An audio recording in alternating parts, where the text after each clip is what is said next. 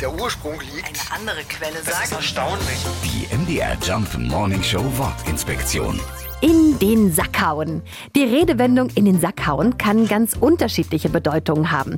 Wenn jemand Feierabend macht oder zum Beispiel ein Politiker zurücktritt, dann hauen sprichwörtlich beide in den Sack. Man könnte auch sagen, sie streichen die Segel oder schnüren das Bündel und gehen einfach. Denn das haben alle Bedeutungen gemeinsam. Es ist Schluss, aus und vorbei und das meistens ziemlich fix.